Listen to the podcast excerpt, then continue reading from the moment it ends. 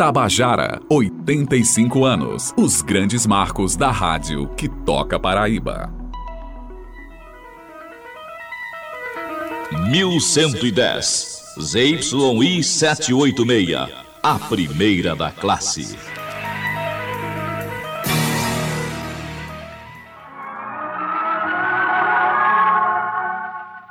Esta história de amor e sofrimento ficou interrompida quando o Dr. Alberto Limontas chegou à suntuosa residência de Graziela Garcia e a encontrou sozinha no jardim à sua espera. Graziela lhe disse que ele era o único convidado.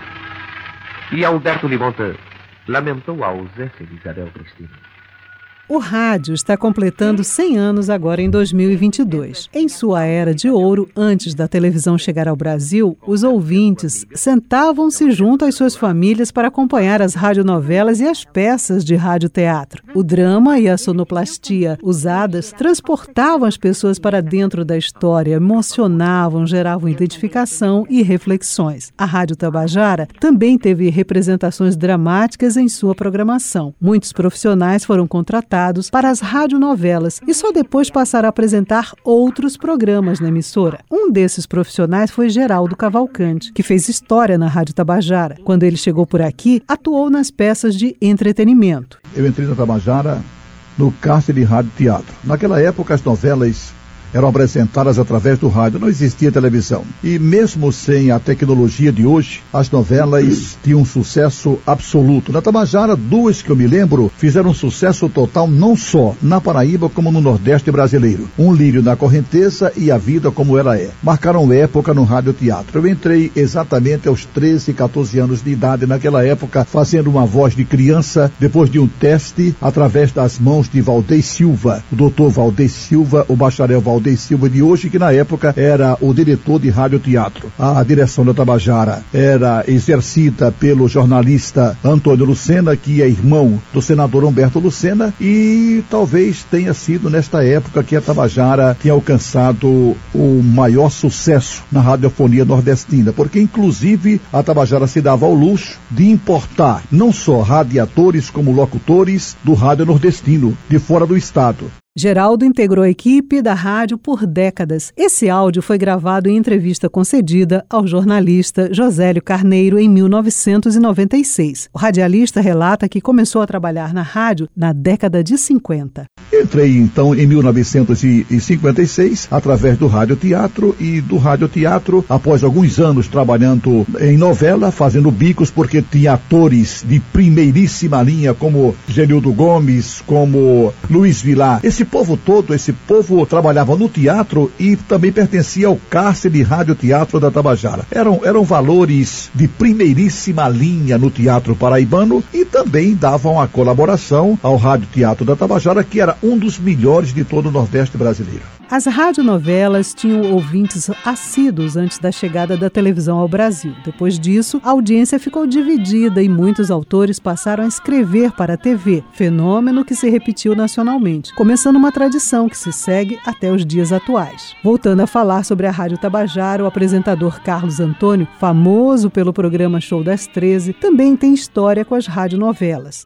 Recebi um convite de Valdez Silva, que era diretor do Rádio Teatro, ou Radiatro, para trabalhar nas novelas, que era uma das grandes atrações da emissora oficial. Meu primeiro papel foi um tal Dr. Caramujos, que durante a novela falava muito pouco. Mas algum tempo depois, cheguei ao ponto de fazer o ator principal da novela A Vida que a Gente Leva. Eu era o Dagoberto, o Dagô. Nesse tempo, já trabalhando ao lado de Carmen Tovar, uma das grandes teleatrizes do rádio pernambucano, que havia sido contratada pela Tabajara. Na época, havia desafios para colocar todos os efeitos sonoros que a história pedia. Então, fazer radionovelas exigia muito trabalho e dedicação dos profissionais. As novelas, para nós, eram uma verdadeira prova de competência. Naquele tempo tudo era ao vivo. Ensaiávamos o capítulo durante uma hora e imediatamente entrávamos no ar com a cara a coragem e o talento. Mas era uma equipe realmente muito talentosa. Refiro-me aos mais antigos, como Nelly de Almeida, Luiz Vilas, Silaio Ribeiro, Marlene Freire, Genildo Gomes, Luci Camelo, a Nícia Neide, Nautília Mendonça, o próprio Valdez Silva, Pereira Nascimento entre outros. E novatos, eu, Paulo Rosendo, que estava chegando, Ednaldo do Egito, Ademar Silva, Danúbio Bezerra. Muitas dessas pessoas já eram ou se tornaram artistas de destaque em nosso teatro. Pereira Nascimento, além de radiator, era o contra-regra de todas as novelas e, com muita competência e criatividade, produzia os mais diversos ruídos e efeitos de acordo com o que o script pedia. Ele criava barulho de trovão, de chuva, de carro em movimento, mar agitado, tudo isso utilizando materiais muito simples. Era um craque no assunto. Carlos Antônio fala sobre a participação de cantores e atores do cast da Rádio Tabajara em outros programas da emissora e nos comerciais. O Teatro, por outro lado, não participava apenas das novelas, atuava nos programas humorísticos, na radiofonização de contos de escritores nacionais e estrangeiros e nos programas especiais da Tabajara. O elenco de cantores também era muito bom, com destaque para Marlene Freire com sua voz belíssima. Marlene também era radiatriz fazia parte do trio Jassana, ao lado de Walter Lins e Zé Pequeno. Esse trio ainda hoje faz sucesso em qualquer lugar onde se apresenta. Além de Marlene, tínhamos Teones Barbosa, Mário José Pessoa, Rui de Assis, a Célia Maria, Eclipse, Parrá, Zeto Farias, Penha Maria, que também fez parte do trio Jassanã, Josil Mendonça, J. Monteiro. E lembro também os conjuntos Tabajaras do Ritmo, vocalistas pessoenses e muitos outros. Isso sem falar em músicos de alto nível, como João Pinto, Chico Soares, hoje conhecido como Canhoto da Paraíba, Walter Albuquerque, cada vez tocando mais, e centenas de outros. E tem histórias inusitadas também. É, Abelardo Menezes era praticamente o controlista oficial das novelas. No final de um dos capítulos, dos mais emocionantes de uma novela de grande audiência, o locutor e também radiator Danúbio Bezerra encerrava sua fala dizendo: Você não vai sair porque agora eu atiro. Abelardo, em vez de colocar a faixa que tinha o som de tiro, colocou um galo cantando. Foi uma gargalhada geral. Ainda bem que o microfone já estava desligado. É, nos anos 50, uma das propagandas mais divulgadas na Tabajara era a do trio Regina. Água de colônia, talco e sabonete. Havia assumido um novo diretor que não sabia desse fato. Em dado momento, o controlista entrou no seu gabinete para comunicar que havia chegado o novo jingo do trio. Entrou e disse: Diretor, acaba de chegar o trio Regina. De imediato ele respondeu: mande uma pessoa recebê-lo e colocá-lo no melhor hotel da cidade. Muitas pessoas que integraram o elenco da Rádio Tabajara saíram da Paraíba e ganharam o Brasil e o mundo. A Tabajara era, por excelência, uma escola e, ao mesmo tempo, uma exportadora de talentos. Do seu elenco saíram para o Rio, São Paulo, Brasília e outros grandes centros figuras como Meira Filho, que apresentou durante muitos anos a Hora do Brasil, naquele tempo era a Hora do Brasil, hoje é que é a voz. Marcone Formiga, Paulo Pontes, Josemar Toscano Dantas, Marcondes Brito, Erialdo Pereira, Walter Lins e João Batista, o Diamante Negro. Ele foi narrador esportivo nas principais rádios do país e morreu prematuramente. Isso sem falar em Severino Araújo e parte de sua orquestra Tabajara. Além de Jorge Tavares, o maior cantor da Tabajara de todos os tempos. Jorge Tavares foi levado por Chico Alves, trabalhou ao seu lado durante muitos anos e tinha uma voz semelhante ao do Rei da Voz. Outro nome que teve destaque na programação de entretenimento da rádio foi Silaio Ribeiro. Ele comandava uma atração com bonecos voltado ao público infantil e falou ainda na década de 70 como era fazer teatro naquela época. Meu pai, José Ribeiro do Padre Andrade, foi um dos primeiros amadores de cerca de 100 anos atrás, parece que não vão se estranhar não, porque eu estou com 77, né? E ele morreu com 54, na época que ele morreu eu tinha 10 anos. Então o papai era um Deus pequeno aqui, ele cantava muito bem, trabalhava em teatro Maria Leonardo, que lá vocês devem conhecer, porque tem até rua com o nome dela. Então eu, muito jovem ainda, comecei a fazer teatro. Eu fazia teatro na minha casa aí, não, não estava onde é o Ponto Sem Réis, pois bem ali. Ali minhas irmãs e meus irmãos também gostavam, até dentro faltava jornais, fazia cenário, botava no porão, na parte habitada da casa. Então eu cantava aquelas cançonetas antigas. Aí daí eu comecei, aí eu comecei a gostar, comecei a gostar do teatro. E fiz teatro pro campo, no meio da, lá no campo de seu Muniz, lá nas trincheiras, a gente levava enxada, picareta para preparar o campo.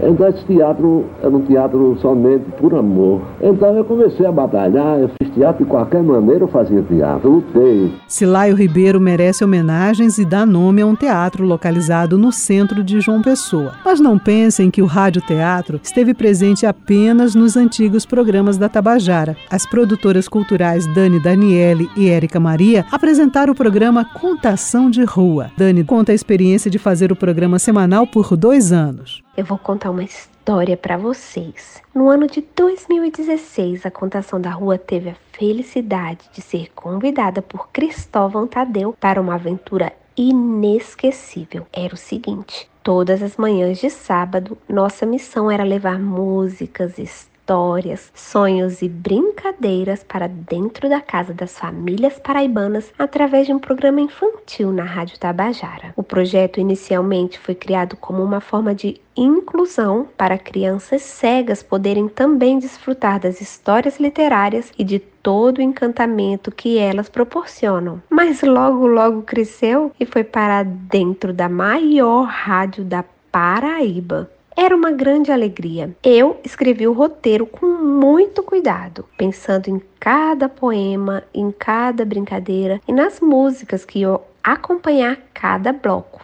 Reuníamos a turma da contação da rua e partíamos em direção aos estúdios da Rádio Tabajara para gravar o nosso querido programa. O nosso editor era o Jonathan Dias, que sempre foi muito atencioso conosco e ria com as piadas do Rafa, um dos personagens do nosso programa. A Clementina, a galinha que ensinava receitas e não deixava a gente fazer muita bagunça na rádio, nunca podia faltar. Hoje, ela virou estrelinha e tá lá no céu e olha por nós. Te amamos, Valéria. Te amamos, Clementina. Essas são lembranças que ficarão guardadas dentro do coração das famílias e das crianças paraibanas que cresceram ouvindo histórias e músicas infantis com a nossa turma e com certeza trazem memórias afetivas de um tempo onde as pessoas tinham tempo para ouvir histórias ao pé do ouvido. Eu sou Daniele Gomes, contadora de histórias. Quem também conta a importância da dramaturgia na rádio é Berlim Carvalho, gerente de radiodifusão da Tabajara.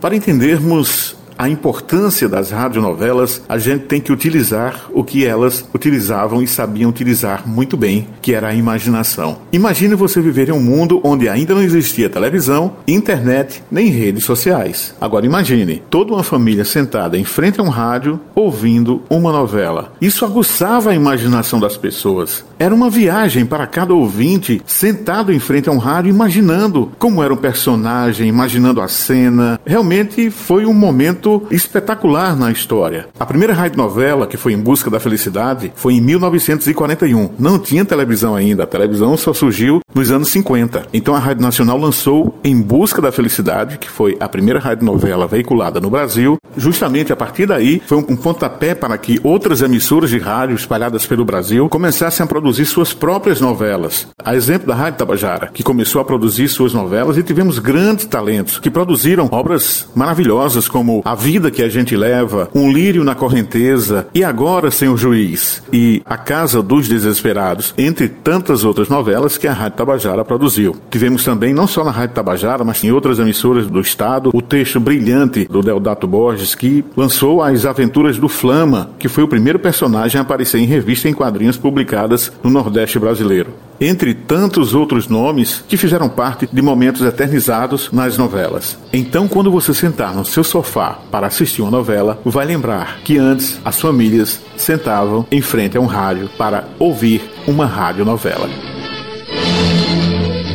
As Aventuras do Flama. O mais empolgante seriado já escrito para o rádio. A luta incansável de um homem em defesa da lei e da justiça. As Aventuras do Flama. Uma novela original de Deodato Borges para o patrocínio exclusivo do Mundo dos Chocolates. E vamos iniciar As Aventuras do Flama. Mergulhar na história da Rádio Tabajara é também se aprofundar na história do Estado. Este é o décimo programa da série Tabajara 85 anos, os grandes marcos da rádio que toca Paraíba. E no próximo episódio vamos falar mais sobre programas de humor na rádio. Este episódio contou com áudios dos radialistas Geraldo Cavalcante e Carlos Antônio, do teatrólogo Silaio Ribeiro. Ouvimos também áudios da cantora, atriz e produtora cultural Dani Daniele e do gerente de radiodifusão da Rádio Tabajara, Berlim Carvalho. Os programas especiais têm produção de Ivna Souto e Andresa Rodrigues, redação e edição de Ivna Souto. Apresentação de Beth Menezes. Edição de áudio João Lira. Gerente de jornalismo Marcos Tomás. Este é um produto da Rádio Tabajara que integra a empresa paraibana de comunicação. Até o próximo episódio. Termina aqui a grande parada. Tabajara, bom motivo para se ouvir rádio.